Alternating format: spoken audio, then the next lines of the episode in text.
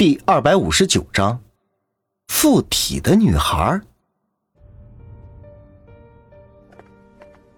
云峰和林阳上前表明了身份，马上有两个保安上前，手里拿着仪器，对他们进行了全身扫描，确认身上没有带金属类的东西之后，才让他们进去。而且还有两个保安跟着他们。云峰和林阳很快便见到了赵峰。此时，赵峰就在自己的卧室里面，脸色惨白，神情萎靡。当他看到云峰和林阳的时候，突然一股兴奋的光冒了出来，马上跳了起来，说道：“啊，云先生，你那边有进展了吗？”云峰不好意思的摇了摇头，并安慰他说道：“赵先生，今天你的安保工作做得这么好，我想对方应该会知难而退的。”谁知。赵峰却像完全没有听到云峰的话一样，向后退了两步，一屁股坐在房间的沙发上，目光呆滞，喃喃自语说道：“ 看来我是死定了，死定了。”云峰看赵峰一副魂不守舍的样子，知道不方便再打扰他，便退了出来。沿途，云峰仔细观察了一下安保情况。发现不光保安到处都是，居然连摄像头也安装的到处都是，可以说真的是全程无死角。出了赵峰的家，林阳暗暗好笑，不禁说道：“这赵峰好歹也是一个商业大亨，居然这么怕死。现在保安把这里几乎围得水泄不通，那个凶手就是再有本事，应该也不会在今晚动手了。”云峰却是一脸的感慨：“这人越有钱呢，就越惜命。你看历来的皇帝，晚年的时候都会寻找长生不老药，还不都是想着真的还想再活五百年？”林阳一脸不屑说道：“可惜没有一个成功的，反而大部分都是服了所谓的长生不老药，结果中毒而死了。”云峰叹了口气：“唉，长生不老这个话题。”早在秦始皇的时候就开始在研究，就算现在医学这么发达，也没有突破这个难题，也只是一定程度上增加了人类的寿命而已。林阳这时却悠悠的说道：“其实人类想要达到长生不老，不一定非得靠增加寿命这一个途径呀。”云峰一脸惊讶的看着林阳：“啊，你居然还懂这个？当然，我好歹是个博士。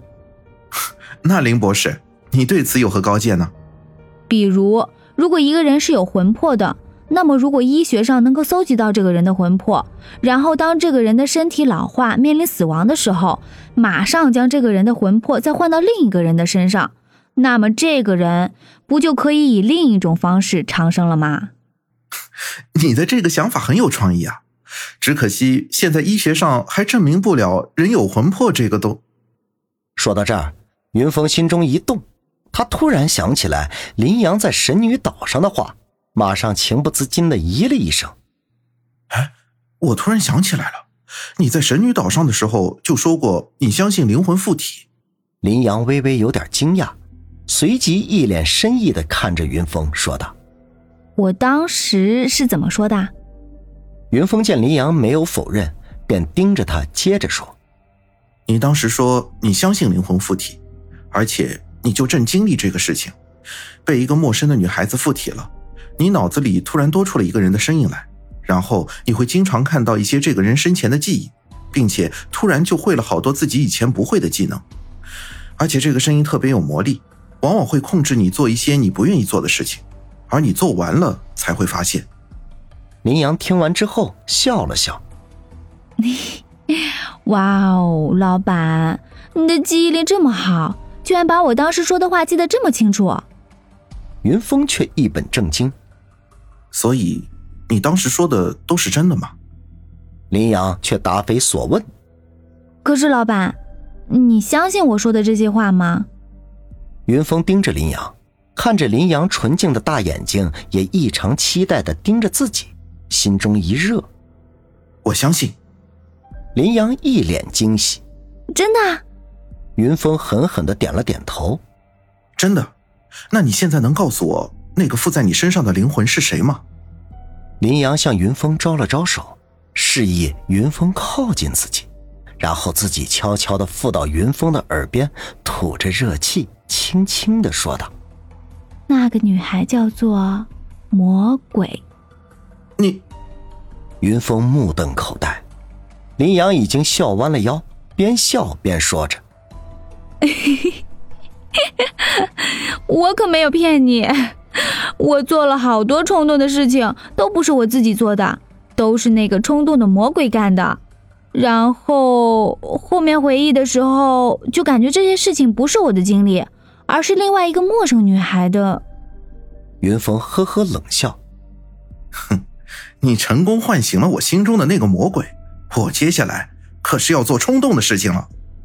说着。上前一步，双手展开，想要一把将林阳抱在怀里。林阳啊的一声叫了出来，马上向旁边跑开了。云峰刚追出去两步，却突然发现赵峰别墅的外围，大概两三百米左右停着三辆警车，看来警察也来了。云峰马上停止追逐林阳，而是向警车走去。到了警车旁，果然都是熟面孔。除了安然外，还有江靖宇，连凌霜也在其中。林阳这时也跑了过来，并马上问道：“安警官，你们什么时候到的？”